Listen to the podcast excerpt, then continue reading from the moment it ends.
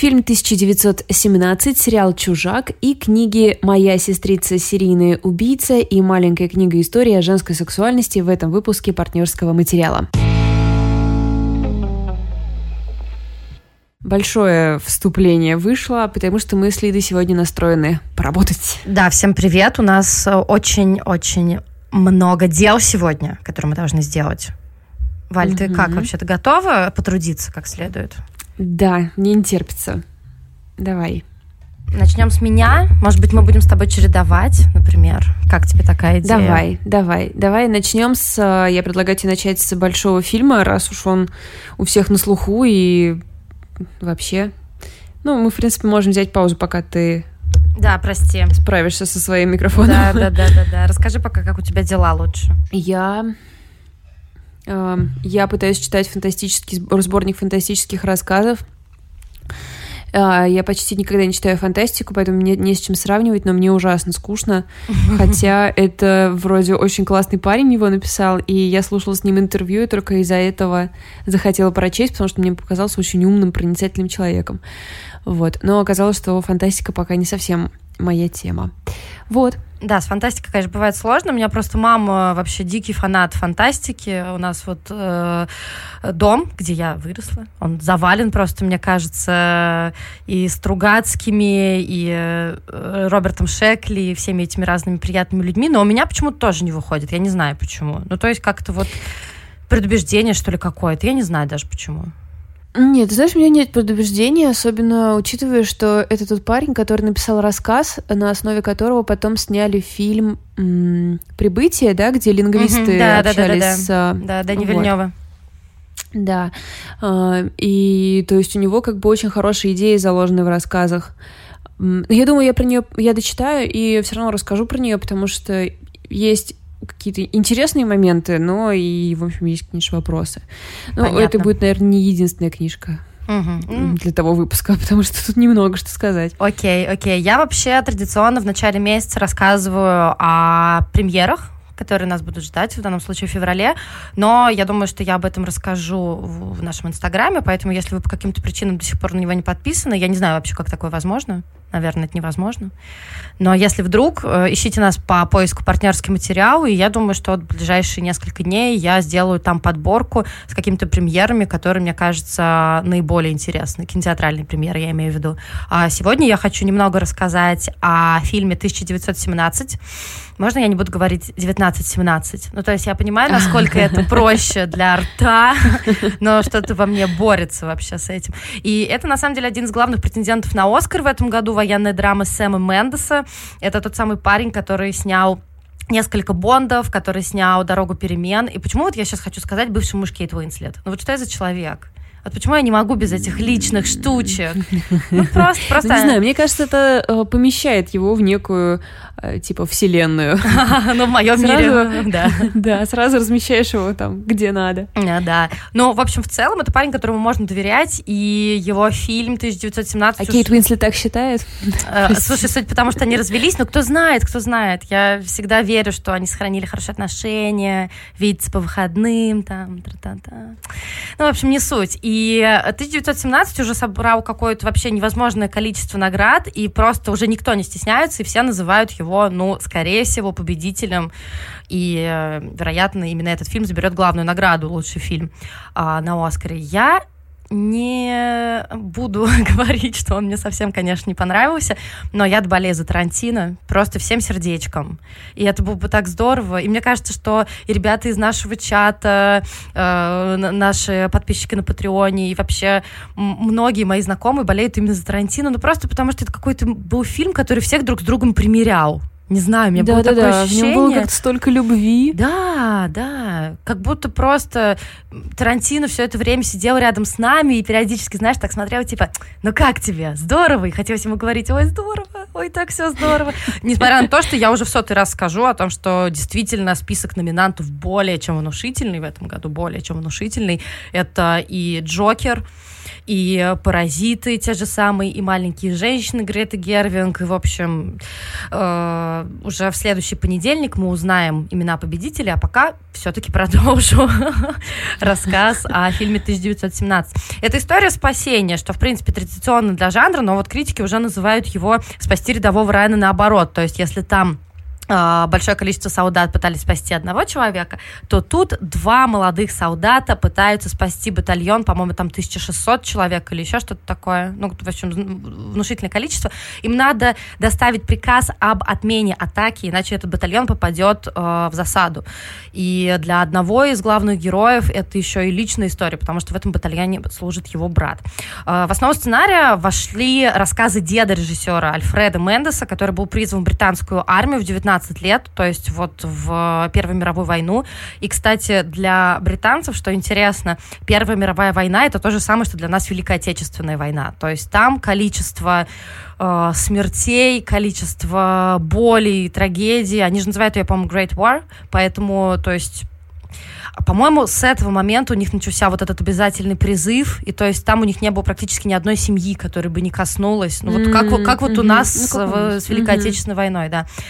Сразу обозначу, что я не фанат жанра, я понимаю как бы всю его необходимость, скажем так, и все его величие и все прочее, но я не могу, вы знаешь, вспомнить ни одного такого эпичного военного фильма, который бы так мне в душу запал. Ну, то есть, я не знаю, там может быть апокалипсис сегодня, но там скорее более камерная история все-таки.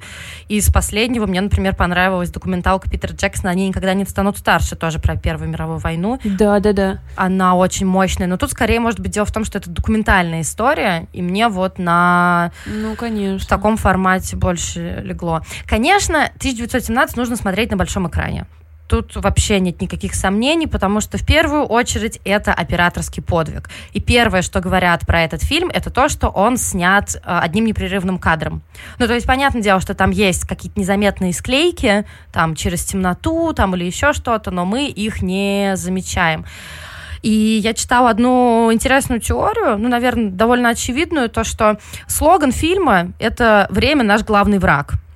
И, наверное, вот это ощущение одного кадра, оно нужно было для того, чтобы зритель прочувствовал это время полностью, потому что у двух главных героев у них какой-то абсолютно у них супер мало времени. И то есть вероятность mm-hmm, того, mm-hmm. что они успеют выполнить приказ, ну, она близится к нулю. И надо сказать, что я прочувствовала все время, потому что два часа длятся, ну, действительно, действительно долго.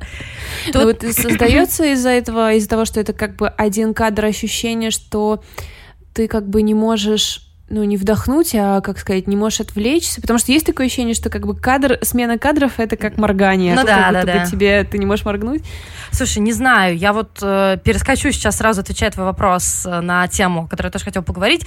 Его не зря сравнивают с э, Call of Duty, ну, потому что, серьезно, no. это вот есть кат-сцены, да, в которой mm-hmm. там э, герои разговаривают, там о чем-то размышляют и все прочее, и есть такой мощный экшен. Ну, вот я про погружение расскажу несколько позднее, о том, что мне мешало, mm-hmm, вот лично, mm-hmm, знаешь, так mm-hmm, погрузиться, чтобы mm-hmm. реально вдохнуть и не выдохнуть. Но в первую очередь, конечно, нужно сказать про умницу Роджера Диккенса, который был оператором, это 14-кратный номинант на премию «Оскар». Это парень, который снял «Бегущего по лезвию» 2049, и просто вот тут вот я рушу все свои принципы моментально. А, он снял «Старикам тут не место», и один из моих просто любимейших фильмов а, «Как трусливый Роберт Форд убил Джесси Джеймса». Ты его смотрела, нет? Там Кейси Аффлек, да, Брэд да, Питт. смотрела. Угу, Господи, он такой красивый, вот такое мощнейшее просто эстетическое удовольствие. Если кто-то еще не смотрел, я вам очень сильно рекомендую. Хотела сказать как раз на воскресный вечер, но потом поняла, что вы это все будете слушать в понедельник. И, кстати, знаешь, прикольно то, что а, Диккенс в интервью неоднократно говорил про то, что его любимый фильм «Иваново детство», и вообще он обожает Тарковского, и что-то типа там он Иванова детство смотрел там раз 50. И то, как он играет в том числе со светом, это огромный-огромный плюс этого фильма. И то, как он вообще все это снял, это огромный плюс, но в том числе и минус. Вот как тебе такой переход? Ну, то есть, а, понятно, что это там не только, знаешь, настоящая синефильская картина, да, но и история вот такого тругуманизма, бессмысленность войны, на примере там жизни одного маленького человека. Но для меня это оказалось аттракционом, понимаешь? Mm, понятно, да. Ну, типа слишком, слишком перестарался. Ну, я не любитель, знаешь, делать там из чего-то священную корову и трястись вокруг этой темы, там бояться как-то с ней обходиться. Но что-то внутри меня, вот как ты говорил мне, ну типа очень здорово и очень красиво, и но это отвлекает как будто от ужаса войны. Ну, то есть, это, я сейчас обозначу, что это может быть мое предубеждение, да, что фильмы про войну там обязательно должны там как-то нам напоминать про то, что случилось, чтобы там мы не, там, не сделали те же самые ошибки, которые предыдущие поколения. Но мне казалось, что уж слишком я отвлекаюсь на вот эти технические штуки. М-м, а тут вот была склейка, а, они ушли в темноту, наверное, вот там была склейка. И я не думаю при этом не, не сильно фокусируюсь на самой теме войны. То есть понятно, что когда там... Вот Зельвенский очень круто сказал, что типа, вы приходите в кино, вы что, хотите там, требуете реализма, come on. Ну, то есть это так не работает. Но почему-то я не могла как-то... Эм, я даже не знаю, как это объяснить, чтобы не звучать какой-то ханжой. Мне казалось, что такие эксперименты будут уместнее, может быть, там в той же самой Бондиане, в которой они были. То есть, понимаешь, какая у меня тут двойственность получается? С одной стороны, э, я признаю, насколько этот прием мощный, насколько он качественно сделан, насколько он потрясает воображение. Еще раз обозначу, если смотреть на большом экране, конечно, с ноутбука вряд ли там вы будете как-то поражены. Но при этом как-то это больше походило действительно на какой-то аттракцион. Ну и кроме того, знаешь, там был такой прикол, что э, там была музыка Томаса Ньюмана, это довольно известный парень, и он, по-моему, там и номинант неоднократный на Оскар, по-моему, были у него Оскары. И вот я ненавижу, когда мне говорят музыкой, вот чувствую в этот момент вот это, пожалуйста. А, да, понятно. Угу. Манипулируют так немножко, да. разжевывают. Вот реально, зачем разжевывать? Мне хотелось сказать, ребят, мы тут все собрались нормальные нормальные парни, мы все сами поймем, когда нам грустить, когда нам радоваться, там еще что-то такое. Поэтому э, я, наверное, закончу на этом свой рассказ, потому что я очень не хочу ругать этот фильм. И если он получит Оскар, он действительно будет этого достоин. Это важнейшая тема, и такие фильмы должны появляться. Но это абсолютно не моя история. То есть никаких особых чувств я от этого фильма не испытала. Но если еще раз про большой экран в третий раз. Если у вас есть возможность сходить, например, в IMAX, у меня, к сожалению, ее не было, чисто по времени, я думаю, что это еще сильнее усилит эффект еще больше усилит эффект а, вот этого приема. Потому что, ну, в конце концов, на работы Роджера Диккенса можно смотреть бесконечно. Мне, например, э, не очень понравился вот э, «Бегущий по лезвию» Дэнни Вильнева. Но, и, по-моему, тебе тоже. Мы ведь, по-моему, ходили вместе. Э, честно говоря, вообще не помню.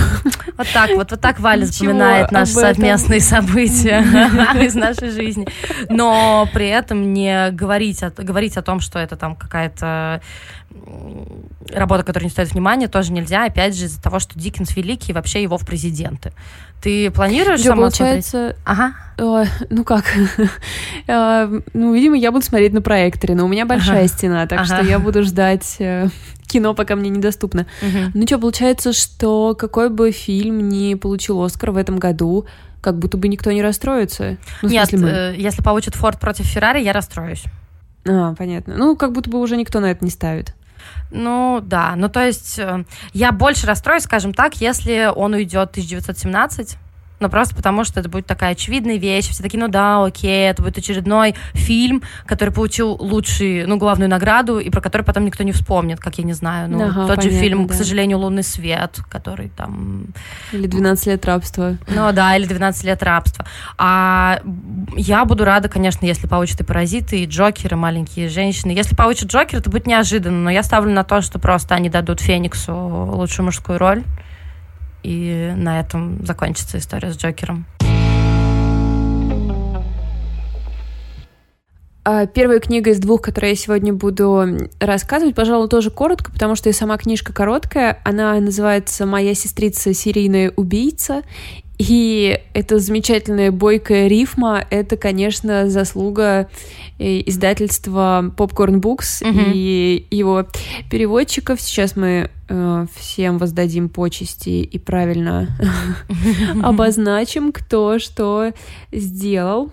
Переводчик Алла Ахмерова. Это э, а автор Так, друзья, сейчас, секундочку. Айнкан Обрейтуэйт. Угу. Возможно, я не напутала. Возможно, здесь все правильно я сказала. My Sister is a Serial Killer, так называется она в оригинале, и это а, работа африканской писательницы, по-моему, ее дебют, если я не ошибаюсь, которая очень-очень хорошо продалась в Америке, и, а, ну, видимо, как-то это ее перенесло и в Россию оттуда. Вообще, американский рынок для себя как будто бы заново открывает африканских писателей, я не знаю, ну, и мейнстрим, по крайней мере, то есть понятно, что какие-то там работы всегда были, но вот именно мейнстрим, я думаю, что это, конечно, заслуга э, Адичи и ее американхи, до mm-hmm, этого у нее там была mm-hmm. половинка, э, какого, половинка, какого же солнца-то, я уж не помню, рыжего, извините. Вот. А, и сейчас э, у нас в России, по-моему, то ли вышло, то ли выходит ее эссе «Мы все должны быть феминистами». Оно несколько лет как э, в Америке наделало много дел. По-моему, кстати, в половом воспитании где-то плакат такой висит да, на да, стене. Да, да, да, я, да. я видела какие-то такие нарезки. Вот, так что Чимаманда Нгози Адичи как-то заново открыла африка... А, африканских авторов женщин, тоже важный момент. И их как-то хорошенько прикупил американский рынок. И вот а, Одной из таких больших новинок стала моей сестре, My, My Sister is a Serial Killer. И это, в общем, все в названии сказано. У нас есть главная героиня, она работает медсестрой. У нее небольшая зацикленность на чистоте, когда ей тревожно, например, угу. когда она нервничает. А, она идет и убирается, вычищает все пространство вокруг себя, и это очень полезный навык для ее сестры, которая, в общем, убивает своих парней, и ей нужна помощь в том, чтобы очистить место преступления. А, Всем нам это... пригодилась бы такая сестра на самом деле. Эй, что ты нервничаешь? Приходи ко мне домой. Да. Ну, на самом деле, если вам когда-то потребуется уничтожить э, следы убийства, то вам достаточно прочитать первые несколько страниц. Там достаточно подробно описано, какое использовать моющее средство, в каком порядке что делать, про какие места не надо забывать. Если вы а, до того не читали «Уцелевшего» доступные. Паланика, например, потому что я помню, ну, там тоже очень много этого было, да-да-да. Да, в литературе вообще даны ответы на все вопросы. Это правда.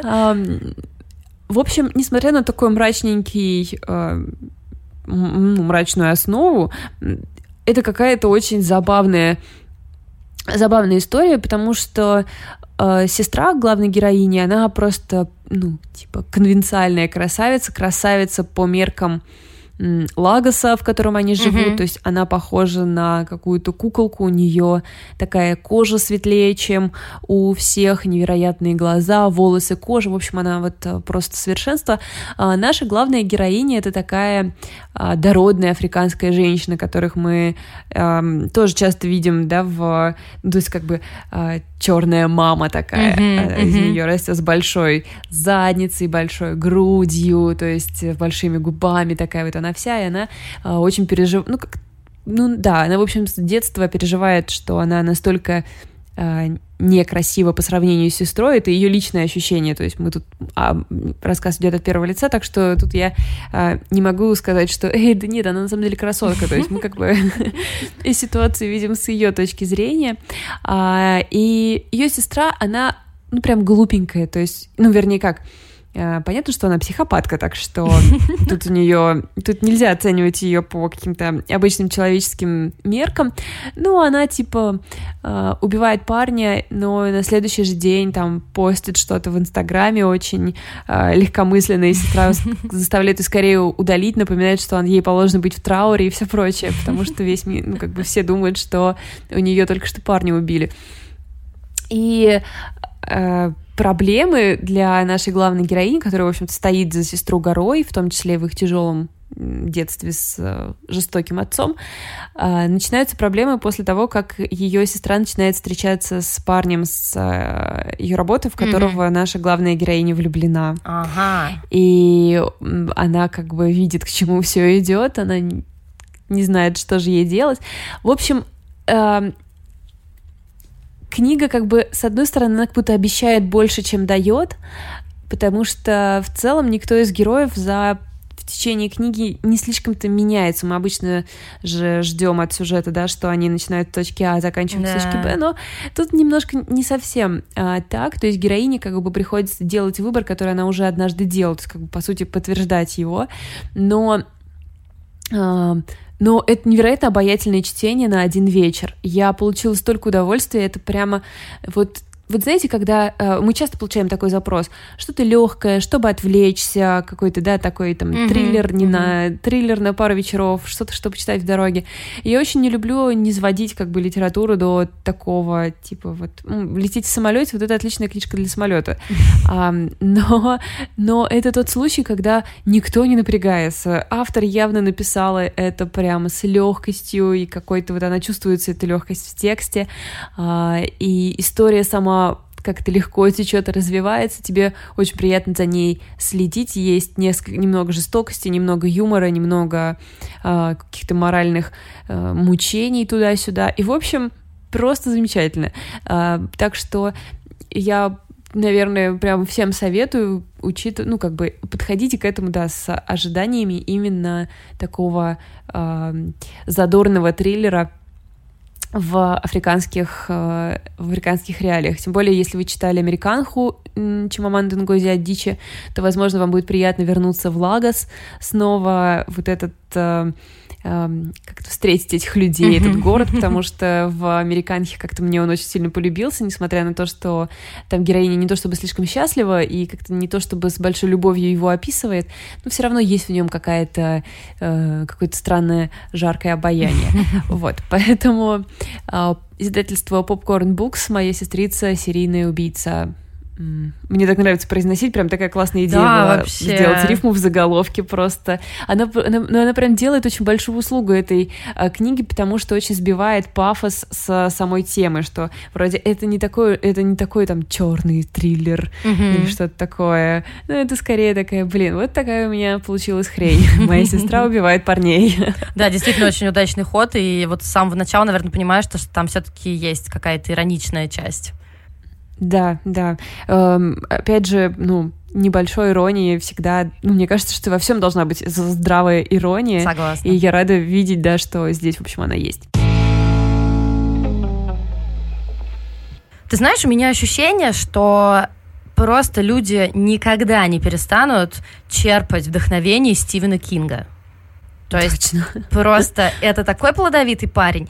Ты знаешь, если зайти на кинопоиск и посмотреть какие там ожидаемые его экранизации. Знаешь, сколько там пунктов?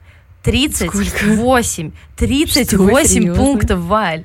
Ну, то есть, Это типа в работе сейчас? Ну, типа, да, на разных стадиях. И то есть понятно, что там какие-то проекты, может быть, не будут реализованы, какие-то проекты, там, они короткометражные, то есть там мы не можем их брать такой полноценный расчет, но тем не менее 38. Храни Господь Стивена Кинга. И недавно вышел сериал, который называется «Чужак». Э, вышло пока всего 5 серий, и я от него просто в полном восторге. С учетом того, что я не ждала вообще ничего хорошего. Ну, то есть, сама понимаешь, что Стивен Кинг — это экранизация Стивена Кинга, это одна большая лотерея. Да, точно ты никогда не можешь угадать вообще, будет это хорошо или будет это плохо, и все может даже не зависеть от шоураннеров, там, в случае сериалов. Ну, то есть это, не знаю, как, как какая-то магия. Но, тем не менее, я не читала сам роман. Ты читала «Чужака»? Нет, нет. И, может быть, наверное, это хорошо, потому что там же особенно первые серии, все держится на... Ну, не все, но большая часть интриги держится именно на сюжетной составляющей. То есть ты пытаешься понять, почему же там все это странное дерьмо происходит. Странное дерьмо — это фраза, которая просто спасает меня во время наших подкастов. Уже там с какого-то 2008 года. А, это история разумеется, небольшом каком-то городке. Наверняка он находится в штате Мэн. Я, если честно, вот это вот уже не помню. А, нет, это штат Джорджия, прикинь. Очень странно. Ничего себе. Это Какой, что, что, Может быть, они-то они перенесли действия. что, что а мне, кстати, знаешь, а, как нравится на секундочку старая шутка про то, что, в принципе, выжить во вселенной Стивена Кинга довольно легко, достаточно держаться подальше от штата Мэн. Да, да, да. А вот, нет, оказывается, если ты уедешь в Чироки и в целом штат Джорджия, то тоже тебя может настигнуть какое-то мировое зло.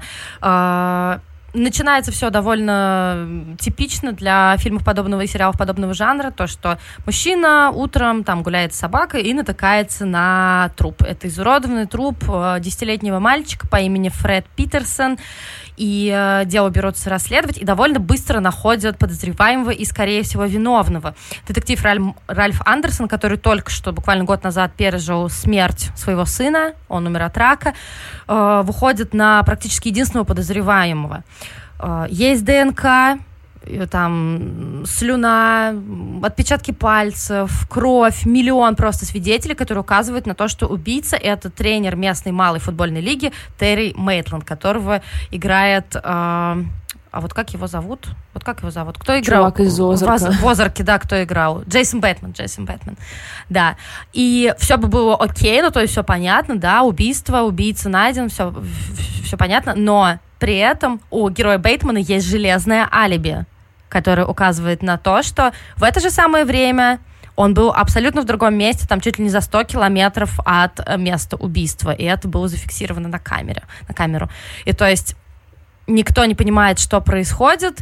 Э, Бейтмана, героя Бейтмана, разумеется, начинают сразу же травить, потому что детектив арестовал его с большой помпой, буквально там во время матча на глазах у всего города, жизнь его семьи идет под откос, и просто это какой-то, не знаю, какой-то снежный ком бед и трагедий, которые э, за собой ведут вот это ужасное-ужасное убийство. И ты знаешь, кстати, что самое прикольное, я не читала книгу, поэтому я сразу скажу, что это не, не мое открытие. А, в книге у подозреваемого в где-то убийстве у Терри Мейтунда а, отбирают его гаджеты, чтобы найти какие-то там следы того, что он педофил. И видят, что он вместо детского порно смотрит, знаешь, какой сериал? Какой? Озарк. Ну, то есть это, это же просто супер круто, и Кинг фанат Озарка, и, соответственно, одна из ролей досталась Джейсону Бейтману, и он тоже фанат Кинга, он срежиссировал сам первые две серии. В общем, я очень люблю, когда что-то такое происходит, знаешь, такие милые взаимодействия, это прям, это, это а, прикольно. слушай, так а что, получается, это такая довольно свежая книжка, может, у нас она ее на русском-то нет? А ее, она вышла уже, да. А, вышла Она вышла в 2018 году, ее как-то очень быстренько перевели. То есть я специально вот э, погуглила перед тем, как мы с тобой э, созвонились.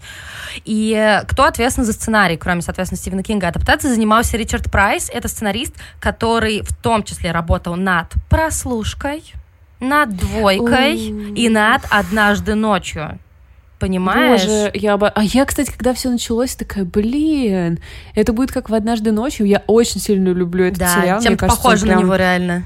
Ну, по крайней мере, первая серия, пока там не начинается вот эта штука с а, отпечатками. Ну, хотя вообще даже и она.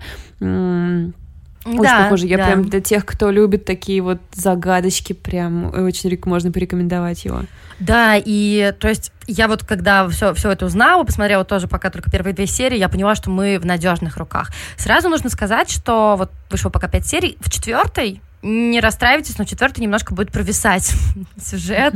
Но даже, ну, как-то я не знаю, я в четвертой начала, скажем так, отвлекаться. То есть, если первые три серии я смотрела, понимаете, я ничего вообще не могла делать. Я вообще ничего не могла делать. Я, меня настолько это все затянуло. Это просто какое-то дико колоссальное вовлечение. Мой парень, которому надо было работать, и который просто, когда я обычно смотрю сериал, спокойно занимается своими делами, я через какое-то время поняла, что он... А я смотрела в наушниках я через какое-то время поняла, что он смотрит, и, ну, я с субтитрами смотрю, что происходит уже, я не знаю, там, минут 30, наверное, и из-за того, что он не может смотреть полноценно, он все время меня спрашивает, что там было дальше, а что там было дальше, что там еще произошло, ну, то есть... Да, действительно, втягиваешься только так. И атмосфера мощная, это не только очень хороший такой детективный контекст, но и там есть что-то такая мистическая, мистическая атмосфера, которая тоже, за которой мы любим Кинга. Э, пока, конечно, очень хочется обсудить но так как ты пока посмотрел две серии, и никто, мне кажется, еще не посмотрел, я просто буду обсуждать это тихо ночью, сама с собой. Ну, мы как-нибудь можем, когда сериал закончится, после последней отбивки, как мы уже однажды делали, обсудить со спойлерами для тех, кто тоже уже посмотрел. Да. Или их не боится. Хотя, мне кажется, тут, конечно, э, они могут все разрушить. Да, я согласна. Кстати, знаешь, что еще очень прикольно? Там появляется персонаж Холли Гибни, которую, э, если брать сериальный мир, мы могли ее видеть в «Мистере Мерседесе», она там играет... Ты смотрела «Мистер Мерседес» или не помнишь? Ой, что-то начало смотрела, он мне потом так разонравился. Да, слушай, он тоже мне разонравился. Вот сейчас вышел второй сезон, и все говорят, что эх, Литка, что ж ты его бросила. А mm-hmm. я, слушай, а меня же так легко переубедить. Например, я начала смотреть «Дом с прислугой», мне не понравился. Наш слушатель, слушательница написала нам в Инстаграм, да нет, он классный, я его досмотрела. Просто абсолютно ведомый человек. И это Холли Гибни, она, знаешь, это такая помесь нашей любимой Саги Нарен, из сериала «Мост», mm. и Лизбет Саландер из «Девушки с татуировкой дракона». То есть э, тоже мощный персонаж, он, по-моему, появляется в третьей, что ли, серии или в четвертой серии. И тоже О, очень... меня сегодня это ждет, я да. надеюсь, если, если мне дадут. Да, тоже очень здорово, что ее ввели. И ты знаешь, помимо вот этой мощной детективной линии, почему вообще мне очень нравится этот сериал?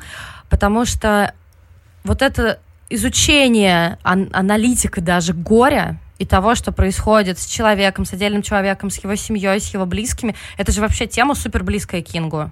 У него очень много где это встречается, и там, и в том числе, ну, из последнего, там, в кладбище домашних животных, да, что выходило, в Касл Рок тоже это упоминается. Особенно, понятно, ему близка тема э, смерти детей, да, то есть потому что он же сам неоднократно признавался, что у него там были и панические атаки, и какая-то дикая тревожность по поводу того, что кто-то из его детей умрет. Собственно, он на этом топливе, мне кажется, кладбище домашних животных ты и написал. И все остальные свои книги. Ну, остальные книги еще на миллиарды других видов страхов, которые у него есть. И обычно, как тоже я уже, мне кажется, упоминала, главная проблема в том, что... Э, главная проблема экранизации в том, что сложно вот этот психологический момент передать того, что человек испытывает во время горя. А тут кажется, что у команды сериала «Чужак» это все-таки как-то удается, потому что, а, во-первых, там с этими семьями, с этими этими двумя семьями, у одной там, у которой умер ребенок, у другой там, у которой арестовали мужа, происходит тоже тоже, ну, действительно, как снежный ком, совершенно ужасные вещи, и то, как реагирует общество на это, и все прочее, это, это очень грустно за этим наблюдать. А более, э, знаешь, так э, пристально он рассматривает даже другого героя, он рассматривает героя детектива, которого зовут Ральф Андерсон, который вместе со своей женой вот потерял ребенка от рака. И э, потом, как вот это его скорбь накладывается, там, еще на его чувство вины, и все это тоже заводится в нем, какие он потом совершает действия. И, не знаю, меня это настолько затягивает. И знаешь, что, кстати, я еще отметила? Пока в этом сериале нет ни одного прям какого-то супер неприятного персонажа. Ну, то есть они ну, какие-то да, все угу. понятные, что Ральф, что его жена, это просто моя фаворитка из всех персонажей, она просто супер классная. И семья вот этого несчастного тренера, и, не знаю, и потом... Ага. Мне кажется, знаешь, это может быть э, как бы редкий случай, что все проблемы, которые появляются, то есть они же там тоже как э, эффект домино, да, да, да, да, да, да. Но это не из-за того, что кто-то совершает какую-то невероятную глупость. Вот нет такого, что какой-то герой ведет себя тупо, и ты со стороны зрителя, как бы обладая какими-то знаниями о других сюжетных линиях или просто здравым смыслом, э, не говоришь типа, ой, блин, ну вот дурак, зачем ты так поступил, да?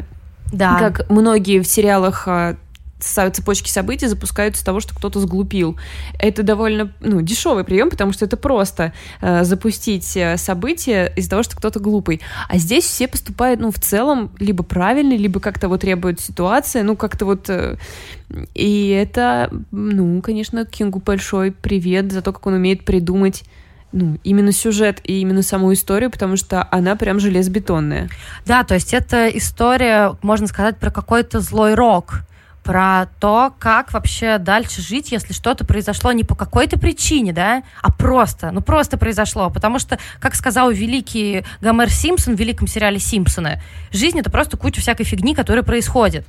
И то есть тут, по сути, тоже никто, как бы так вот без спойлеров, не, по большей части никто ни в чем не виноват. Просто так получилось, потому что так получилось.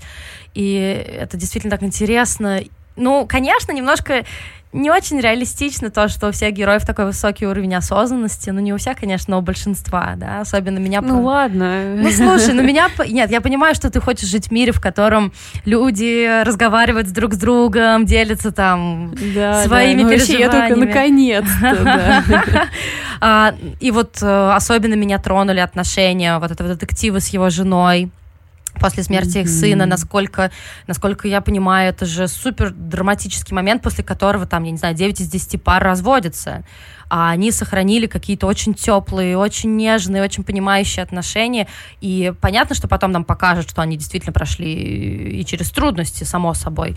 Но на это просто приятно смотреть.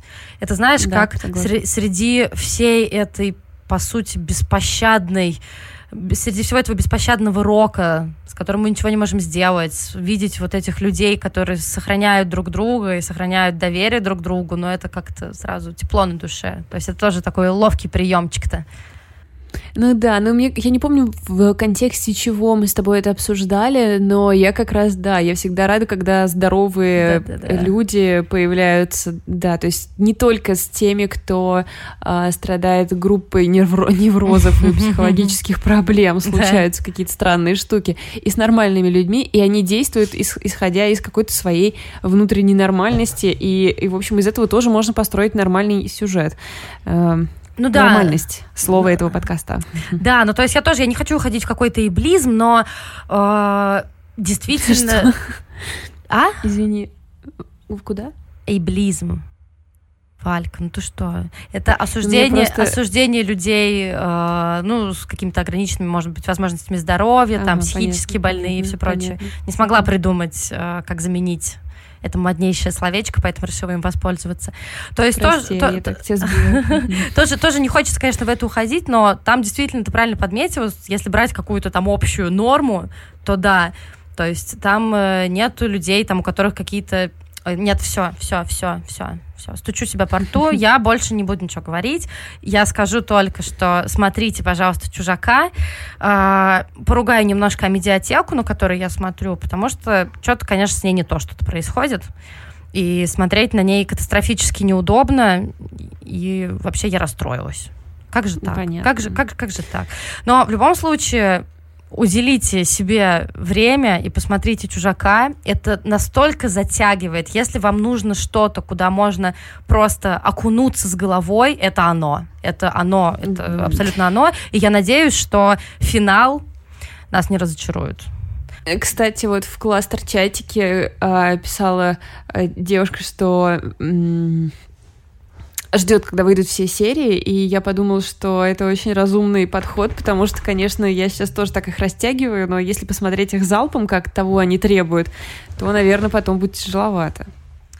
Ну да, наверное, но просто я не могу сейчас себе, к сожалению, позволить так, знаешь, залипнуть и посмотреть там пять серий подряд, мне приходится урывать, урывать кусочки какие-то. И это очень обидно, потому что это действительно тот сериал, с которым хочется, знаешь, так лечь э, на диван, положить ноутбук себе на коленки и провести с ним там типа три часа. Ох, взрослая жизнь. Взрослая Что ж ты жизнь, делаешь? Да, да, да. Дальше. Э, давай тогда перейдем к вообще взрослой жизни. Я начну с э, раскаяния какого-то небольшого. Вообще не позволяю обычно себе иметь какие-то предубеждения. Ну, то есть нет, э, так неправильно говорить. Ну, в общем, пытаюсь э, действовать, несмотря на свои предубеждения. Вот так все равно они появляются. Ну, типа, э, останавливать себя. Но тут у меня случилась какая-то затычка, когда издательство No Kidding Press сообщило, это то издательство, которое а, выпускало Кинг-Конг теорию, mm-hmm. о которой я тоже как-то mm-hmm. рассказывала, и супер обожаемый мной роман Инферно Эллен Майлз. Я думаю, вы тоже его а, кто-то из точно кто-то из наших слушателей читал, потому что мы его обсуждали. А, это тот э, роман про поэтессу, которая приезжает в Нью-Йорк и, в общем, пытается да, быть я поэтессой. помню его, я помню его, да. Очень, очень чувственный, великолепная, великолепная книга. все, хочу ее купить себе в бумаге, в бумаге чтобы закладочки делать. Это я и читала в электронке. А, вот. И, в общем, а, No Kidding Press сообщила о том, что она выпускает сборник рассказов российских писательниц а, на, на тему женской сексуальности. Мгм. И, и что-то мне так... Блин, я подумала. Э, Возможно, это произошло из-за того, что в последнее время было несколько каких-то волн в публичном пространстве, э, где девушки и рассказывали что-то о себе довольно откровенно, и мне все это а, мне, не вс- мне как-то это все немножко не нравилось. Наверное, в первую очередь это я не боюсь сказать, Мгм. а, когда в первые какие-то вол- в первой волне, в первые какие-то истории, которыми девушки делились, они были по-настоящему, а, ну, они действительно подняли проблему, да, и стоящую того, чтобы ее обсудить, и эффект этот, ну, эффект это произвело очень большой, но вместе с тем появились какие-то а, истории, как будто бы ради того, чтобы что-то сказать, как будто бы Мгм. вот ну, в общем, я, я, я- я имею какие-то проблемы с тем, чтобы это сформулировать. В общем, Нет, я поняла, я поняла, что а, ты имеешь да, в виду. ты- И, Да, я понимаю, у меня тоже к этому, знаешь, когда у меня возникали такие мысли, это было тоже такое очень двойственное к этому отношение. То есть, с одной стороны, я думала о том, что, блин, ну если человек рассказывает, то, наверное, у него в этом есть какая-то внутренняя потребность. Но я все равно не могла, знаешь, отогнать вот этот голосок внутри меня, э, внутри меня о том, что это что-то вот, ну, не дань моде, а... Ну, в общем, так сложно быть современным человеком, черт подери. Очень хочется быть последовательным, знаешь? Да, И я, в общем, это проблема, это проблема. Но я понимаю тебя прекрасно. Ну, В общем, вот мы на этих всех полуфразах попытались построить свои отношения. Я надеюсь, что вы поняли, что мы имеем в виду. Вот. И, в общем, а, почему-то, я не понимаю, почему, хотя вроде чувство сестринства во мне должно было мне подсказать. В общем, я этот сборник откладывала, откладывала, откладывала и прочитала вот только что. И слушайте, что я вам должна сказать. Прекрасное чтение. Я просто в огромном восторге еще и потому, что я же сама собственным ртом в этом самом подкасте жаловалась на то, что у нас нет таких э, книг, и потом сама же ее и не стала читать, когда она вышла. Что я вообще за человек? Но я вам так откровенно про это говорю, потому что думаю, что, возможно, среди вас тоже есть какое-то заблуждение, которое вы э, сможете отогнать. А, И я вам сейчас дам как бы референс, наверное, по которому можно ориентироваться. Помните, как-то я рассказывала про э, сборник «Ты знаешь, что хочешь этого» Да. Кристин Рапиньян, в котором э, есть рассказ «Кошатник», про который мы особенно много разговаривали. История про эм, секс как бы по обоюдному согласию, но э, как бы данному девушкой из вежливости. Мгм. И это э, этот рассказ, который, во-первых, ей принес огромную славу, ну и, в общем, мы про него тоже очень много говорили. Вот если вы прочитали его, если он вам понравился, то вообще нечего стесняться, нечего бояться, а, точно нужно браться за сборник а, от No Kidding Press. Сейчас я вам еще расскажу его полное название. Почему-то у меня большая проблема с тем, чтобы его запомнить.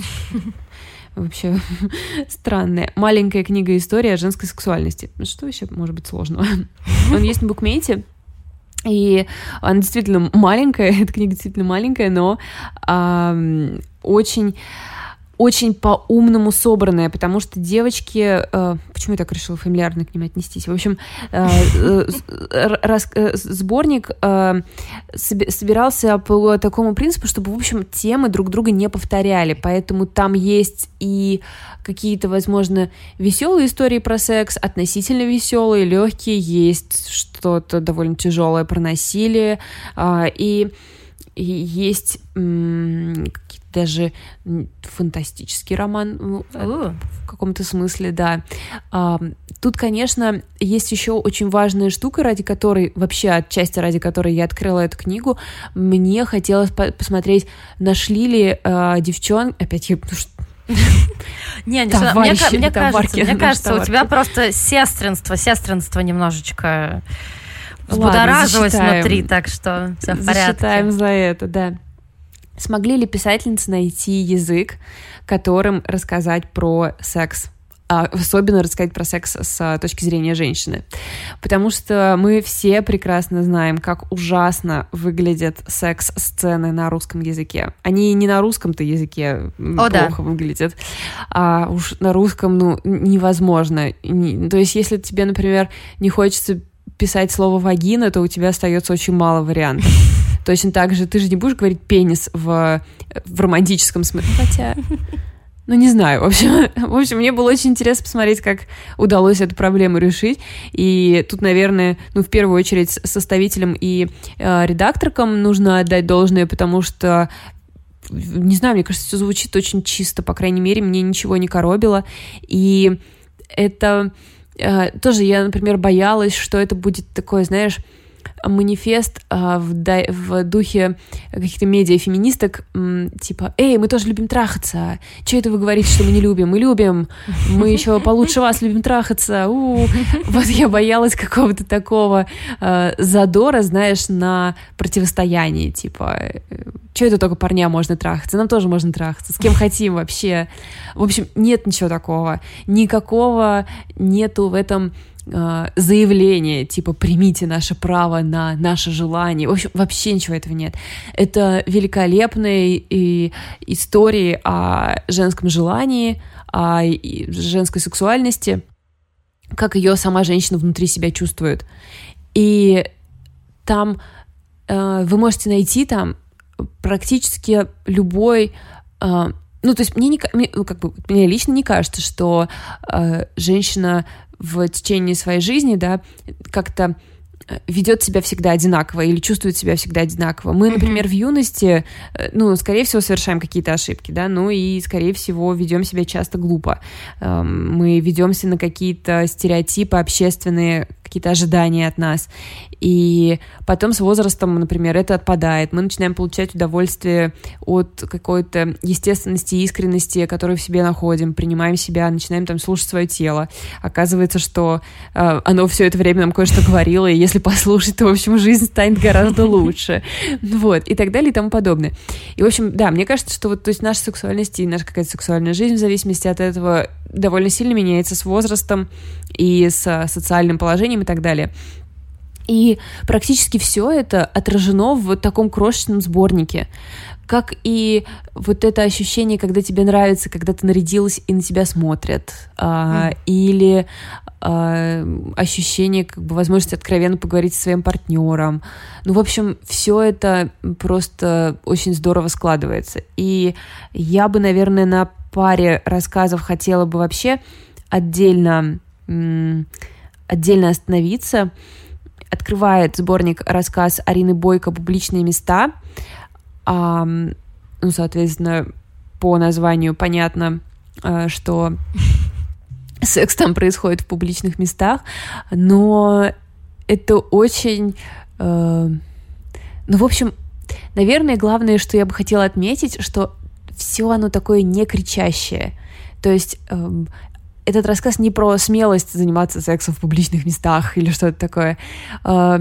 Он как-то вот про внутреннее ощущение, когда ты вдруг обнаруживаешь, что в тебе эта смелость есть, ну, например. И, и, и, в общем, это такой довольно забавный поворот. Или вот э, рассказ, о котором я говорила, э, фантастический Инги Шиплевая «Ангел». А, я видела в отзывах, что он мало кому понравился. Я очень удивлена, потому что это история про девушку, которая, в общем, типа, любит нарядиться и прийти в клуб и снять там кого-то вернее, позволить себе сняться, там скорее вот такое э, такой, такая оптика. И вот она уходит, значит, домой с каким-то ужасно красивым парнем, который предлагает ей пойти домой послушать пластинки. Она такая, ага, ну ладно, пошли. И вот, и он начинает ей реально ставить пластинки, и она уже там изнывает от скуки. И в итоге, э, когда он раздевается, оказывается, что он гладкий, как Кен, ничего у него нет никаких половых признаков, да.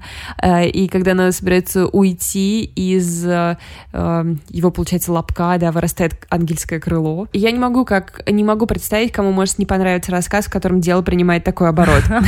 Мне кажется, это просто великолепный вариант развития событий. И, наверное, я хотела бы отметить э, рассказ, который мне оказался, ну, ближе всех к дому, с одной стороны, э, с другой стороны, он очень перекликается, собственно, с кошатником, и тут, наверное, ну, мне показалось, в общем, это самой сильной историей. Сейчас я скажу, как он называется, на случай, если вы будете тоже э, читать Светлана Лукьянова в день, когда умер мой дедушка. Угу. А, и здесь это тоже история про согласие на секс, а, но не, как бы сказать, которые происходят не по правильным причинам. Угу. И он написан как своего рода пьеса для такого иммерсивного театра. То есть э, там даются указания для ведущей, э, и э, участники, в общем, этого мероприятия, они должны... Э, они сначала вспоминают какие-то фразы, записывают их для себя, вроде, например, а, что вам говорят, когда вы встречаете родственника старого. Например, вы ребенок, вы встречаете родственника, там, э, там поцелуй его, а то он обидится. Да, ну, да, да. такое. А, типа, ну, посиди у него на коленях, ну, еще всякое такое. В общем, они записывают эти фразы, и э, в момент, когда героиня не хочет заниматься сексом, но вроде как э, ситуация к тому идет, а, участники этого спектакля, который мы читаем на бумаге, да, они начинают вот эти фразы, которые как бы вначале были вне контекста, они начинают их произносить, и они помещаются в этот контекст, и угу. буквально вот одним этим движением а, ее согласие обретает огромную-огромную предысторию, которую мы все, абсолютно каждая девушка в мире, э, по крайней мере в России, может считать. То есть это все вообще не нужно проговаривать, не нужно говорить, что вот тебя, значит, учат в детстве, что ты должна там то все, и поэтому теперь, 20 лет спустя, это все вообще не нужно произносить, потому что одними этими фразами, которые у всех были одни и те же, весь этот механизм воспоминания запускается, и ее согласие, оно, в общем, тоже, ну, как бы кажется нам совершенно логичным. И это, конечно, очень интересный вообще а, вопрос для рассуждения. То есть это, ну, то есть понятно, что это не насилие никакое. Она же, ну, тут все по обоюдному ну, согласию, да, да? да? И она не произносит причин, по которым она его дает. И в каком-то смысле, мне кажется, вот это а, отдельное, как сказать, а, отдельное направление плохого, потому что ты сама себя вроде как ставишь в ситуацию, в которой тебе плохо, потом а, ты из нее выходишь, а, пытаясь сохранить лицо, и потом вспоминаешь об этом крайне неприятном, возможно, травмирующем опыте, а, на который еще накладывается то, что сама в этом виновата, потому что э, вот ты дала это согласие в полной уверенности, что тебе это не нужно. Вот, мне кажется, это прямо классная вещь, о которой, наверное, стоит что-то почитать. И меня, мне просто ну, поразило, с какой точностью, несколькими словами здесь писательница смогла э, донести до нас то, как этот процесс запускается прям мои аплодисменты. Вот, ну, наверное, я на этом хотела остановиться, потому что тут можно про каждый рассказ немножко поговорить, но какой смысл книга короткая, лучше, чтобы вы ее все прочитали. Вот я вам порекомендую это сделать, поэтому отправляю вас. Слушай, мне э, очень... Э, да, во-первых, надо, наверное, напомнить, как книга называется, да? маленькая книга «История женской сексуальности». Да, маленькая книга «История женской сексуальности» очень напомнила мне э, одни анимационные короткометражки. По-моему, мы с тобой их смотрели вместе, когда были на сессии в школе культурной журналистики. Э, этот цикл назывался, даже не цикл, там просто на 14 минут Э, назывался «Никогда как в первый раз», «Never like the first time». Это шведская, шведская анимационная работа режиссера Юнуса Одела, надеюсь, я правильно его произношу. И там фильм показывает историю четырех разных людей, и каждый рассказывает о том, как прошел его первый раз. Ну, понятно, что э, история о первом сексе. И каждый эпизод там тоже очень сделан в таком индивидуальном стиле, то есть есть какие-то смешные, забавные истории, есть трагичные истории, там история насилия, и там современные истории, истории там из начала века и все прочее. Вот ты когда только вот начала про это говорить, я сразу же вспомнила про эту анимационную работу, поэтому мне кажется, что тоже я могу ее посоветовать, как так перекликается. И там, конечно, очень, очень классная и анимационная техника в том числе, и просто сюжеты такие, что, мне кажется, хоть одна, а, хоть один из этих рассказов обязательно отзовется.